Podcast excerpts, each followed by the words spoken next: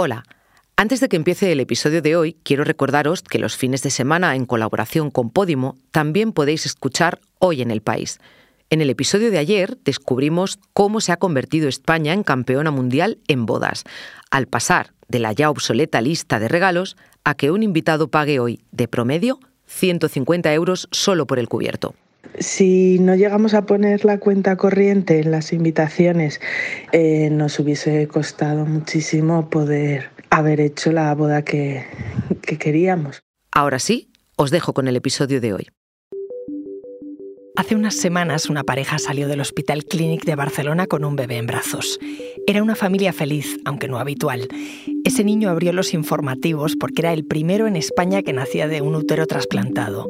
Con él se iniciaba un camino en la ciencia y un debate profundo, que solo es un preludio de lo que está por venir. Soy Ana Fuentes. Hoy en el país, trasplantes de órganos. ¿Dónde ponemos los límites?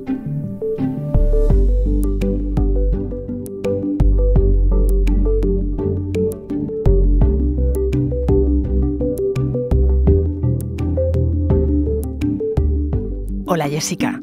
Hola Ana.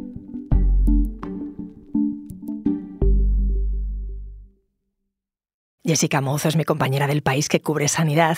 Yo quería charlar contigo porque tú escribiste hace poco sobre el primer bebé que ha nacido en España tras un trasplante de útero. Un trasplante al que no pueden someterse todas las mujeres, ¿no? Sí, lo, lo, que cubrimos fue el nacimiento de Jesús, que es un niño que vino al mundo hace unos meses porque su tía le donó su útero a su madre.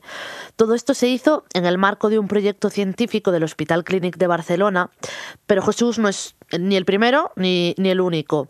Según los datos del doctor eh, Matt Branston, que es el ideólogo sueco de esta técnica, se han realizado alrededor de 100 trasplantes de útero en el mundo y ya hay medio, de, medio centenar de niños eh, como Jesús, nacidos.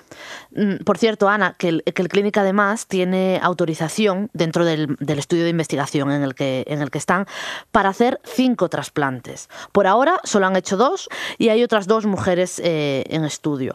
Pero no no vale cualquier paciente. la investigación está limitada, en este caso, a un perfil muy específico de, mujer, que son las que tienen el síndrome de Rokitansky, es decir, que nacen sin, sin, útero. Se trata de un problema congénito que afecta a una de cada 5.000 mujeres en el mundo. O sea que el límite a ese trasplante, como dices, es padecer una enfermedad genética. Se hace por algo, ¿no? Sin eso se podría abrir la puerta a otro tipo de donaciones, Jessica. Técnicamente sí, es decir, eh, todo lo que esté vinculado a, infertilidad y que, operativamente eh, en términos clínicos sea posible. Este estudio del Clinic está muy acotado a este perfil de mujeres con síndrome de Rokitansky, pero el ginecólogo eh, encargado de este proyecto, el doctor Francisco Carmona, nos explicó que se podría abrir también a mujeres con factor uterino completo. ¿Qué es esto? Pues son mujeres que por distintas condiciones médicas no tienen útero o no es funcional pero evidentemente para ampliar el perfil de pacientes eh, en un contexto de ensayo clínico habría que, volver a, pasar por todos los comités de ética y todos los controles que requirió este primer eh, estudio del clínico. De todas formas, este tipo de trasplantes no está exento de polémica. Seguro que a todos nos viene a la cabeza ahora el tema de los vientres de alquiler, por ejemplo. Y aunque estamos muy lejos de esto y evidentemente todavía estamos en un marco de estudios científicos, mm, es verdad que este tipo de procedimientos pues levanta muchas polémicas y consideraciones éticas. Ya me imagino, porque ¿qué decía, por ejemplo, la Organización Nacional de Trasplantes sobre este trasplante de útero? La ONT siempre ha mostrado sus reticencias. Hemos hablado con Beatriz Domínguez Gil, que es la directora de la institución, y matiza que, evidentemente por descontado, se alegra del nacimiento de este niño y de que todo haya salido bien, pero también plantea que, en general, como concepto, se trata de una estrategia desproporcionada para el objetivo que se persigue, que es, eh, ser madre, sobre todo cuando hay alternativas, por ejemplo, la adopción. La ONT sostiene que esta intervención plantea riesgos para todas las partes, es decir, para la donante, la receptora y el bebé. En el caso de la donante, si se trata de una donante viva, porque, em, porque hay que practicarle una histerectomía, que es la extirpación del útero, y es una intervención muy agresiva, puede tener complicaciones. Eh, luego, a la receptora, por su parte, hay que implantarle el útero. Y aparte de que puede fallar el injerto, que esto hay que tenerlo en cuenta, y puede no ser funcional, que es una cosa que ocurre, calculan en el 30% de los casos, estas mujeres tienen que someterse a un tratamiento inmunosupresor para evitar el rechazo. Y son fármacos que también son muy agresivos y tienen efectos secundarios. Y luego está el bebé, que, tiene, eh, que está expuesto evidentemente a la inmunosupresión de la madre, y aunque hay experiencias con otras mujeres trasplantadas de otros órganos ah, que han sido madres y ha ido bien, no se saben los, los efectos a, a largo plazo. Ajá, ¿y entonces qué propone la ONT? Ah, la primera opción de la ONT era em, que si se tienen que producir este tipo de intervenciones, mejor recurrir a donantes cadáveres para evitar una parte de los riesgos. Y si es una donante viva, que sea menopáusica o premenopáusica, que ya no tenga ese deseo o la posibilidad inequívoca de, de ser madre. La donante de la madre de Jesús, que era la hermana, tenía 36 años. Eh, claro, lo ideal es que sea una mujer que esté 100% claro que no va a tener más hijos, que no pueda arrepentirse, digamos. Vale, esto por parte de la Organización Nacional de Trasplantes, que como dices, es reticente. ¿Y qué dicen los que sí defienden esta intervención en el hospital? Pues los defensores explican que la infertilidad es una enfermedad y que en el peor de los casos puede ser mortal. Me lo decía el doctor eh, Antonio Alcaraz, que es eh, cirujano de trasplantes y participó en el trasplante de útero de esta mujer, que si bien el útero no es un órgano vital, hay mujeres que quieren ser madres y que ese mm, deseo les puede generar eh, una serie de, problemas de salud mental en este caso y les puede llevar incluso al, suicidio. Desde luego es un debate que no está resuelto y la complejidad es muy elevada pudiste hablar con la mujer receptora con la que recibió ese útero de su hermana? La receptora dio la rueda de prensa que, en la que participamos todos los medios el día que presentaron a, a Jesús, al bebé, y contaron que estaban muy felices, pero poco más. Estoy muy feliz por cómo ha salido todo esto, que la verdad que es un proceso muy duro, pero que realmente ha merecido la pena Quería dar las gracias a todo el equipo médico que conlleva todo esto, tanto enfermeras como a los cirujanos, pediatras, en fin, todo, porque la verdad que hacen un, gran trabajo, con todos los riesgos y con todo, que merece la pena pasarlo, la verdad. ¿Y con la donante qué tal está? Porque al final, eh, como decías, se ha sometido a una intervención muy dura. Con la donante, que, recordemos es la hermana de la paciente, no hemos hablado. Eh, en una entrevista que dio hace tiempo a los compañeros de La Vanguardia, poco después del trasplante, sí que explicó que ella entendía perfectamente los riesgos a los que se exponía, que ella ya había tenido un hijo y para ella era muy importante que su hermana también pudiera ser madre. ¿Y Jessica cómo está el bebé? Jesús, porque él nació prematuro, ¿no? Sí, la madre desarrolló preeclampsia durante el embarazo y programaron el parto para los siete meses. El niño nació evidentemente prematuro, con un kilo y poco de, peso, y tuvo que recibir ayuda ventilatoria y alimentación parenteral, sobre todo los primeros días. Pero evoluciona muy bien, neurológicamente está perfecto y solo necesita oxígeno ocasionalmente para ayudar a sus pulmones a, ventilar correctamente. Estos bebés suelen ser prematuros, nacen con cierto grado de insuficiencia pulmonar y algunos eh, problemas pero eh, es verdad que todos los niños que, han nacido tras, esta, tras un trasplante de útero han tenido un, desarrollo normal, aunque es verdad que el más mayor eh, solo tiene nueve años, entonces hay que seguir esperando y haciendo un seguimiento más a largo plazo. Claro, ahora me sigues contando, Jessica. Enseguida volvemos. Hola, soy Bárbara Ayuso, periodista del País Audio. Desde hace meses trabajo con mi compañero Braulio García Jaén en el llamado Crimen de la Viuda de la CAM para quien no lo recuerde, hablo del asesinato de María del Carmen Martínez en 2016, que apareció con dos tiros en la cabeza en el concesionario propiedad de su familia en Alicante. El único acusado por su asesinato fue Miguel López, su yerno, que lleva siete años en un limbo judicial en el que no es culpable ni tampoco inocente. El resultado de nuestra investigación es un podcast de cuatro capítulos que titulamos El enemigo y que podéis escuchar ya en elpaís.com y en todas las plataformas.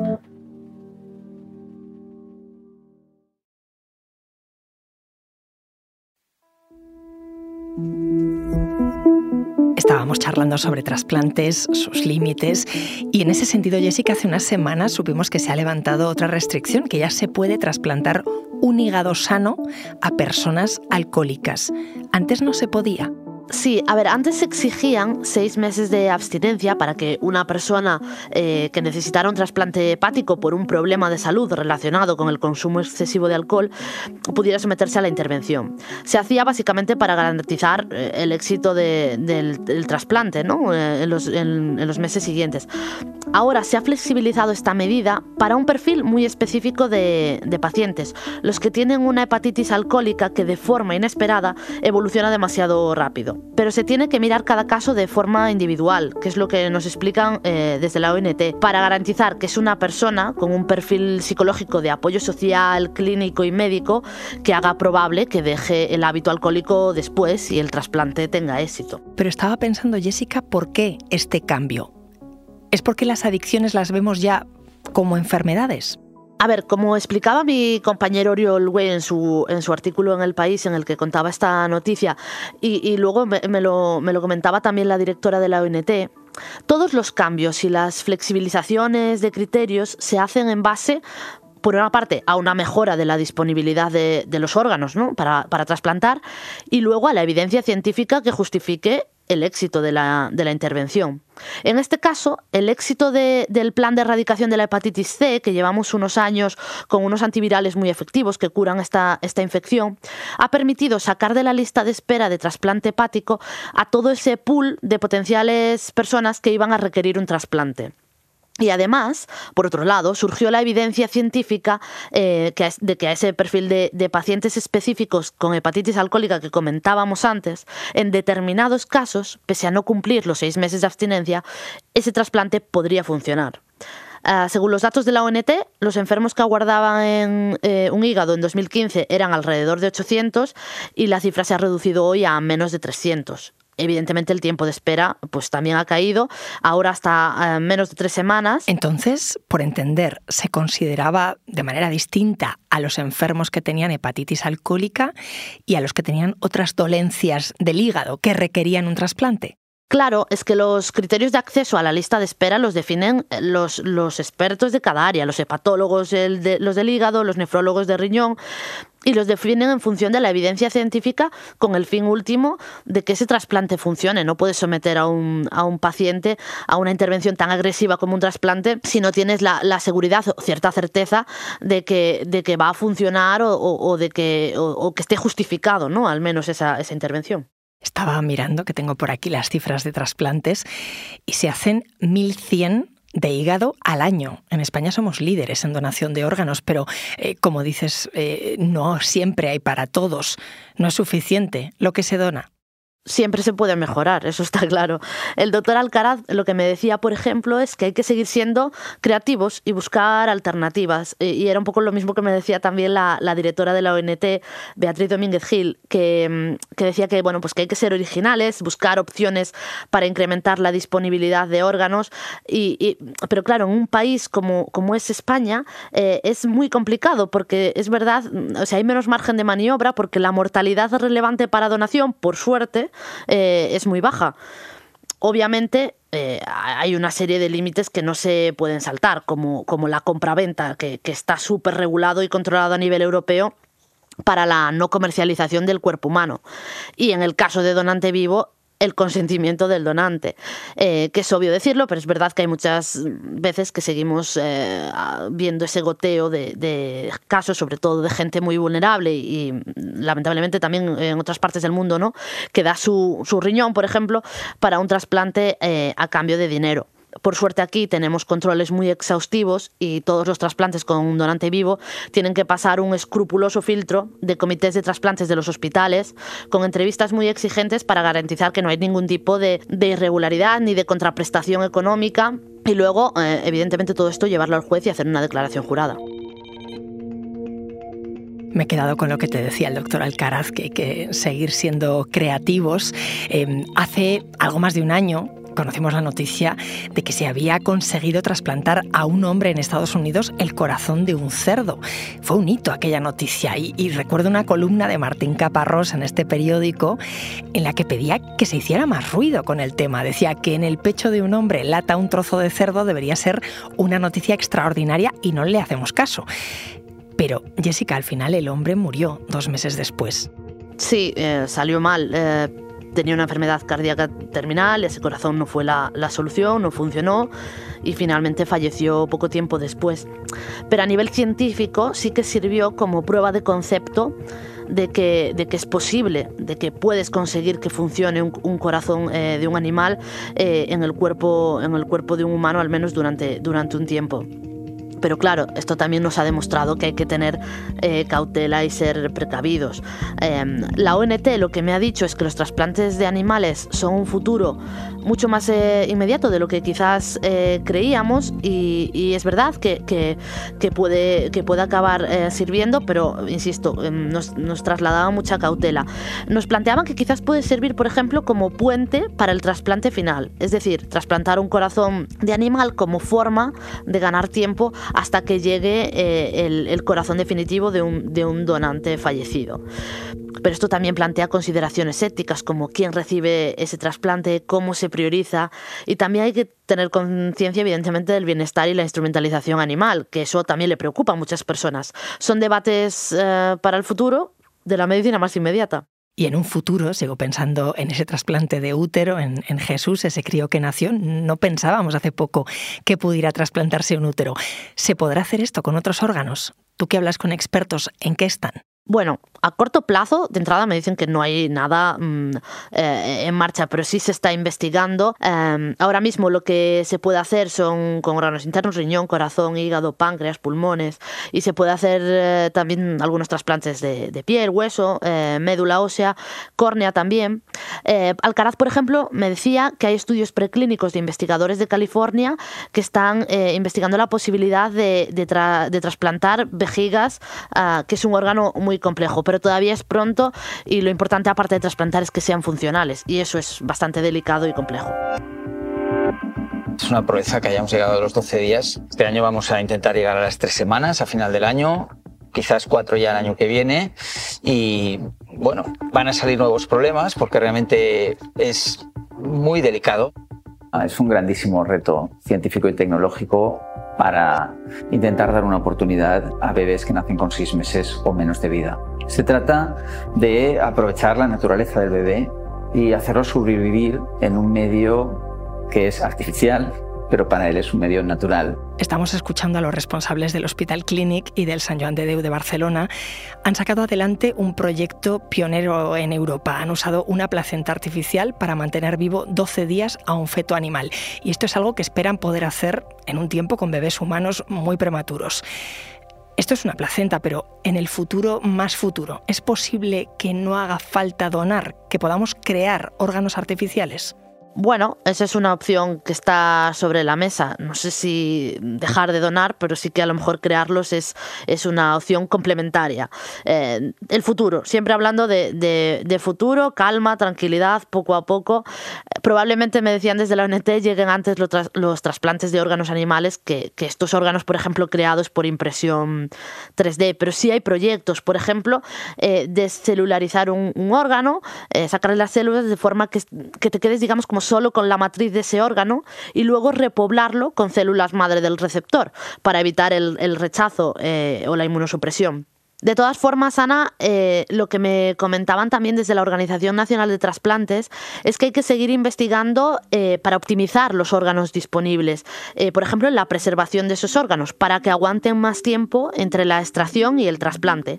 O por otra parte, por ejemplo, lograr trasplantarlos sin necesidad de inmunosupresores, que reduciría mucho los efectos secundarios sobre los receptores. Eso también es el futuro. Jessica, gracias. Gracias a ti, Ana.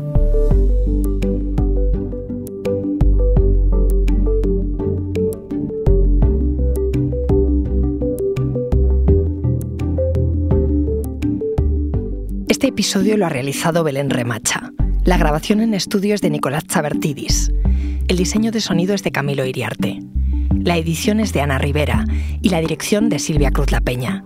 Yo soy Ana Fuentes y esto ha sido Hoy en el País. Mañana volvemos con más historias. Gracias por escuchar.